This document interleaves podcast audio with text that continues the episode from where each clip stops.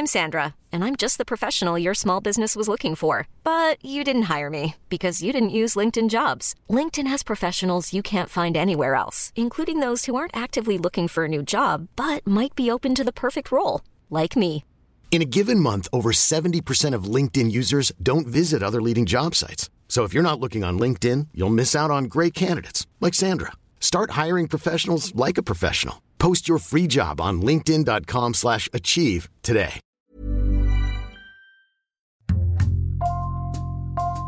Bonjour, c'est Thibault Lambert pour Code Source, le podcast d'actualité du Parisien. La télé-réalité fête ses 20 ans cette année. Elle avait fait son apparition en France en 2001 avec deux émissions très remarquées, Love Story sur M6 et la Star Academy sur TF1. Cet anniversaire nous a donné envie chez Code Source de donner la parole pendant 5 épisodes à celles et ceux dont la vie a changé après un passage en télé. Aujourd'hui, Wilfried Kissy, ancien aide-soignant révélé dans la première saison du meilleur pâtissier sur M6 en 2012. Grâce à ce concours, il peut désormais vivre de sa passion, mais le succès qu'il a rencontré avec son travail a aussi failli lui faire perdre pied. Wilfried raconte son histoire au micro de Claudia Prolongeau.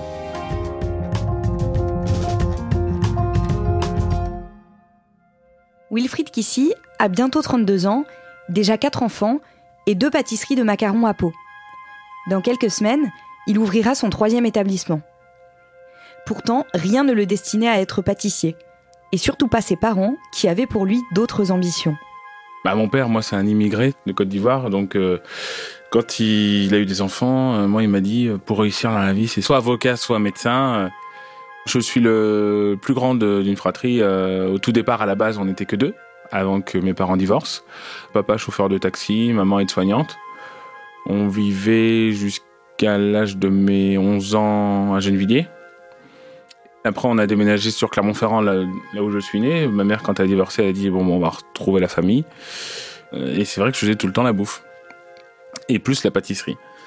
Et du coup, il y a toujours eu la pâtisserie où euh, nous, on était une bande de potes où on faisait toujours des gueuletons. On n'allait pas trop souvent en boîte ou quoi. Mais bon, on m'a pas orienté dans, dans cette direction-là. Donc, je suis parti en, à l'époque, c'était ST2S, séance des techniques sanitaires et sociales. Donc je suis rentré euh, à 17 ans en maison de retraite comme euh, ASH, ils appellent ça. Donc je faisais les ménages euh, tranquillement. Je m'occupais du secteur Cantou, c'est-à-dire du secteur Alzheimer. Wilfried devient ensuite aide-soignant. Dans sa dernière année d'études, il rencontre celle qui deviendra sa femme, Mélodie, aide-soignante elle aussi. Les choses se sont enchaînées assez rapidement, c'est-à-dire un an après, on a eu notre premier enfant. On a 21 ans quand on a Kayla, le 8 avril 2010. Et euh, donc on est très jeune, mais on aborde la chose vraiment euh, cool. Quoi. On est vraiment content. On a notre petit appartement. On travaillait à Vichy. Au bout de une petite année, euh, on a eu une proposition tous les deux pour être soignants un peu plus loin que Vichy, à Montmarot. On a accepté, donc du coup on a déménagé et on a réussi à convaincre la direction que moi je travaille du matin de 7h à 14h et que Mélodie, elle travaille de 14h à 21h. Comme ça, on s'est changé Kayla en fait dans les vestiaires et donc pas de nounou, rien. Et euh, bon, à nos âges, on était contractuels, c'est-à-dire quand on travaillait pas, on n'était pas payé, et quand on travaillait, on était payé. Donc c'est-à-dire que nous, on faisait des 7 sur 7. Moi, j'ai réussi à me faire passer de nuit, et donc moi, je gagnais un salaire de 2300 euros net, et Mélodie gagnait à peu près 1500. Pour la province, c'est très très bien. En août 2010, pour la première fois, est diffusée l'émission Masterchef, qui propose des épreuves entre des passionnés de cuisine qui n'ont jamais travaillé dans le secteur de la restauration. Les copains de Wilfried, convaincus de ses talents culinaires, l'encouragent à se présenter au casting de la deuxième saison, ce qu'il fait. Sélectionné et victorieux dans plusieurs étapes, il arrive jusqu'aux portes du casting final. Son Saint-Honoré fait sensation et est plébiscité par le jury. Mais il perd à l'étape d'après. Retour à la case départ, il rentre chez lui dépité et s'assoit sur le canapé devant la télé. Là, une nouvelle opportunité se présente. Arrive une pub du meilleur pâtissier. Je dis, bon, c'est un signe, je vais m'inscrire. Donc on est 5000 au départ. Et il y a des pré-étapes qu'on voit pas à la télé. Mais il vous faut faire de la pâtisse, hein, vraiment. Et c'est Benoît Couvrant, donc le chef exécutif de Lignac, qui goûte. Et il dit à, la prod, il dit, je pense que vous avez le gagnant devant vous de ce gâteau-là. Et c'est le mien. Et je dis, bah merde alors. Les candidats sont alors envoyés chez eux. Et quelques jours plus tard, Wilfried est recontacté par la production. Je me rappelle, on dépose Kayla, c'était le jour de la rentrée. On monte dans la bagnole. Oui, Wilfried, euh, bon, on a une mauvaise nouvelle pour toi. Je dis, oh, c'est pas grave, tant pis. Euh. Non, non, mais tu vas pas voir ta fille et ta femme pendant un moment. Ah, je dis, ah, c'est énorme. Et là, deux, trois jours après, vous avez une équipe de prod qui vient à la maison. On a vraiment vécu une aventure d'une création d'émission. Et c'est aussi ça qui m'a plu.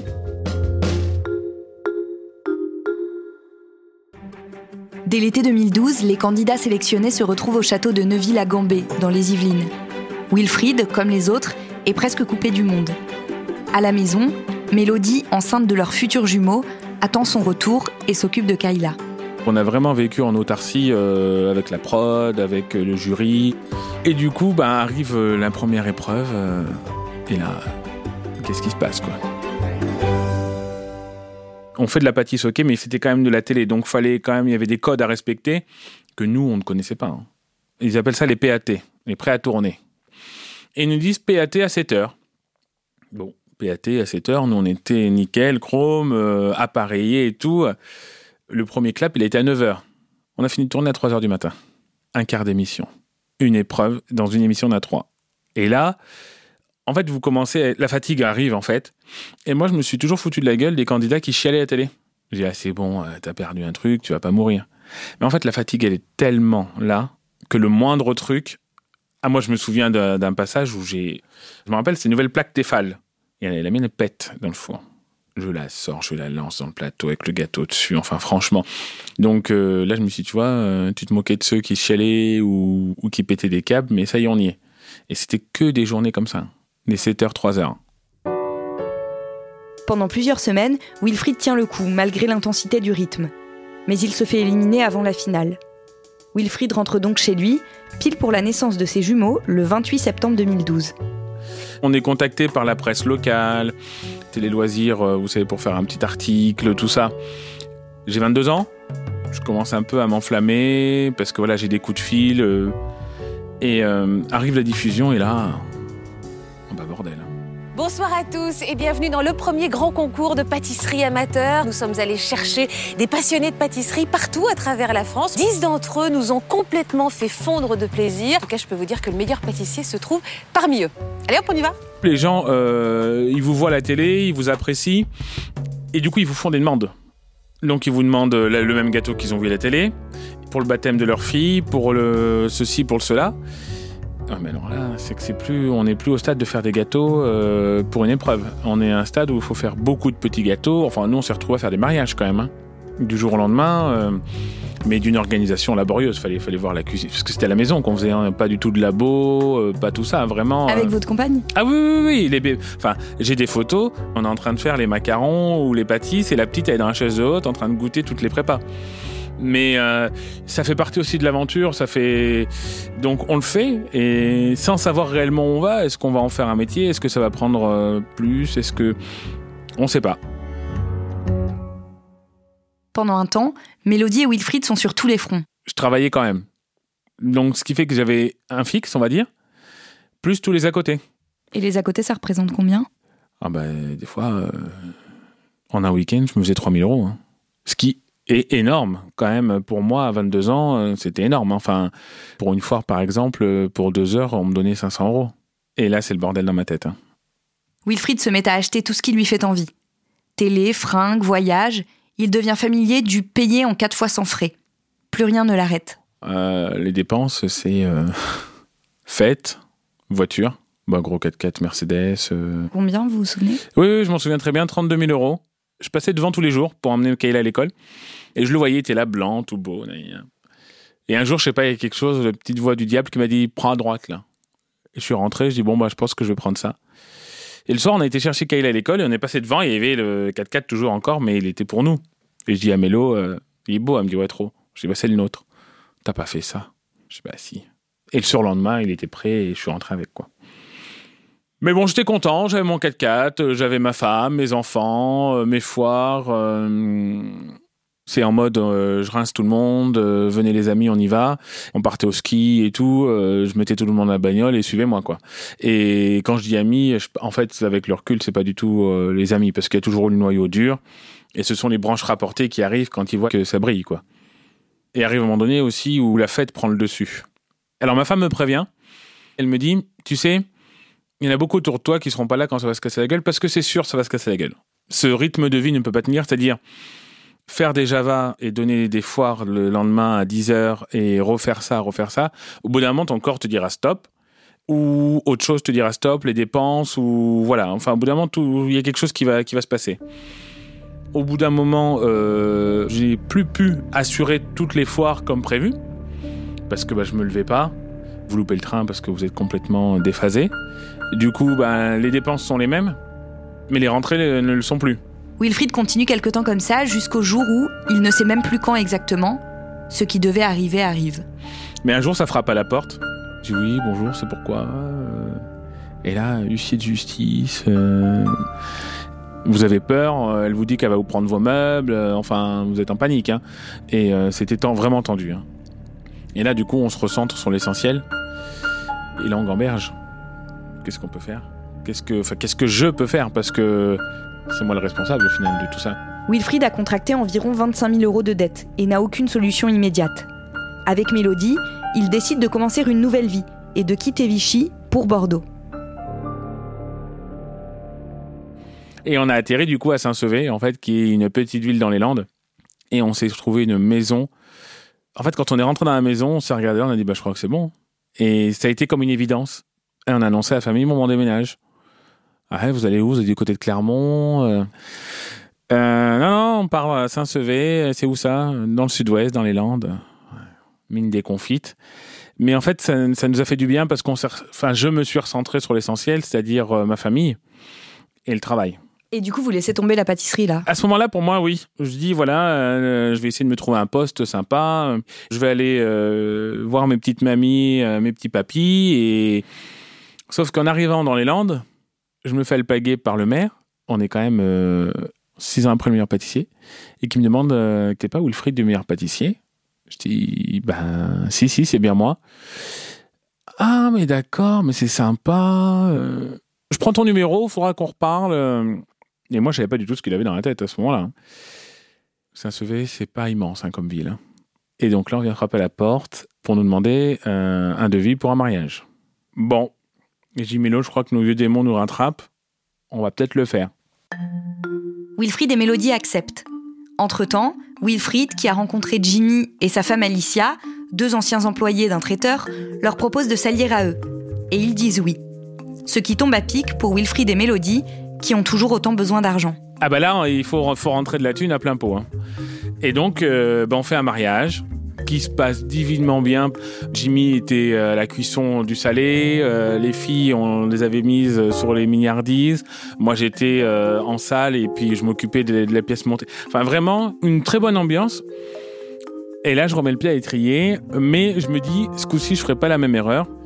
Je vais euh, essayer d'avoir un CDI, quelque chose de stable pour ne pas recommencer les conneries qu'on a faites quand même parce que l'argent rentre, mais il faut quand même en ressortir parce qu'on a toujours nos vieilles casseroles d'avant. Hein. Donc voilà, donc euh, on fait rentrer de l'argent tant bien que mal, mais on y arrive tout doucement. On se refait une petite santé, on continue à faire des petits mariages et tout. Et un jour, on vient me voir et on me dit Est-ce que tu connais les Halles de Pau? Je dis non. Elle me dit Bah, ils ont tout refait, ils viennent d'ouvrir, euh, patati patata. Ok. Je reçois un coup de fil. Oui, il faut que vous postuliez. On a goûté vos macarons, c'est juste de la bombe. Il faut que vous postuliez regarde Mélo, je dis qu'est-ce qu'on fait? Elle me dit je crois que notre vie c'est d'être commerçant et d'être dans la pâtisse. Hein. Je dis bah je crois aussi. Hein. C'est comme ça que le 6 décembre 2019, Mélodie et Wilfried, qui ont tous les deux quitté leur emploi, ouvrent leur stand de macarons au Halles de Pau. Et là, on se fait atomiser. Nous, on connaissait pas ce que c'était que le vrai débit pour une pâtisse. Et du coup, l'aventure commence, commence bien. Et le 15 mars, toc toc toc, euh, bonjour, je m'appelle Covid, vous fermez votre boutique. Et là, on se dit, est-ce qu'on a bien fait? Ça faisait seulement 4 mois qu'ils vendaient leurs macarons, mais ils réalisaient sans peine leurs objectifs. Alors Mélodie et Wilfried ne se laissent pas abattre. Pendant le premier confinement, ils testent de nouvelles recettes dans leur maison, entourés de leurs quatre enfants, puisque depuis le 6 juin 2016, ils ont un petit dernier. Ils en profitent aussi pour aménager leur pâtisserie qui ouvre rue à Pau et s'ajoute au bar à macarons. En juin 2020, les commerces rouvrent et le succès est toujours au rendez-vous. Pendant les deux confinements suivants, Wilfried et Mélodie travaillent beaucoup et continuent d'ouvrir, car considérés comme un commerce essentiel. Puis ils ouvrent un autre lieu d'emploi, d'où les clients peuvent les voir travailler à travers une grande vitre, et trouvent un local pour leur futur restaurant qui servira des macarons à l'heure du thé et des roll lobster, sorte de hot dog au homard, au déjeuner et au dîner. Acharné, euh, je me lève à 4 heures, je rentre à 18 heures. Et je me dis un jour, ça payera. Et ce jour finit par arriver quand un prestigieux guide gastronomique le contacte. En mars 2021, le téléphone sonne et c'est Goemio qui m'appelle pour me dire qu'on fait partie des sélectionnés du Goemio 2021-2022 euh, de la région Aquitaine en fait. Euh, croyez-moi, quand vous recevez un coup de fil de Goemio, ça fait drôle. Hein. Donc euh, j'essaye de garder mon calme. Je dis mais comment ça se passe en gros? Bah, En gros, d'ici juillet, vous allez avoir votre écusson Goemio sur votre façade. Et bah du coup, tu te dis on a, on a bien fait. Claudia, est-ce que Wilfried et sa compagne ont fini par rembourser leurs dettes alors oui, mais c'est tout récent, ça fait euh, un peu moins d'un an que c'est terminé. Il a revendu sa Mercedes blanche euh, sans, que ça lui fasse trop de peine, euh, j'ai cru comprendre. Il a racheté une autre voiture qui lui va très bien et, et effectivement, maintenant, ils ont, ils ont une vie plus stable. Et aujourd'hui, Wilfried, il arrive un peu à expliquer pourquoi il a eu cette folie dépensière à l'époque. Il l'explique essentiellement par le fait qu'il était très jeune déjà, euh, il était au début de la vingtaine, et puis c'était pas quelqu'un qui avait déjà eu beaucoup d'argent, c'était même plutôt quelqu'un qui avait un peu galéré. Il est arrivé à Paris, il avait 17 ans, il avait pas d'argent.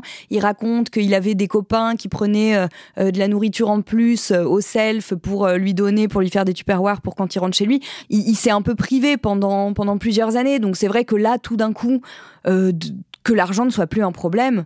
Euh, ça fait que qu'il n'a pas du tout fait attention. Donc c'est à la fois le fait qu'il était jeune et, le fait qu'il vienne d'une famille euh, très modeste. La télé pour lui c'est vraiment terminé? Alors pour le moment oui, puisque là, il, a ses projets de restaurant qui lui prennent beaucoup de temps. Donc, il a déjà ses deux points de vente de macarons. Il va ouvrir un restaurant. Donc, il est, voilà, il est très pris par tous ces projets-là. Il est pas, il donne pas le sentiment d'être hyper fermé à la télé. Il est super content de son expérience au meilleur pâtissier. Et si c'était à refaire, il le referait mille fois. Donc, euh, donc s'il y a d'autres opportunités, pourquoi pas?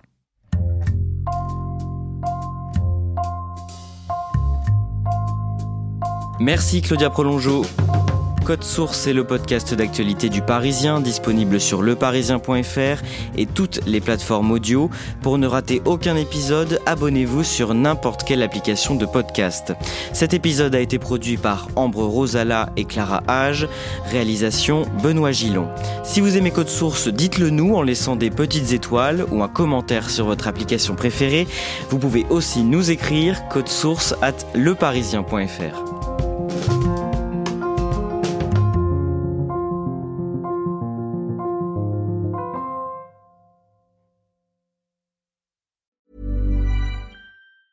Hi, I'm Daniel, founder of Pretty Litter. Did you know cats tend to hide symptoms of sickness and pain? I learned this the hard way after losing my cat, Gingy. So I created Pretty Litter, a health monitoring litter that helps detect early signs of illness by changing colors, saving you money and potentially your cat's life. Pretty Litter is veterinarian developed, and it's the easiest way to keep tabs on your fur baby's health right at home. Go to prettylitter.com and use code ACAST for 20% off your first order and a free cat toy. Terms and conditions apply. See site for details.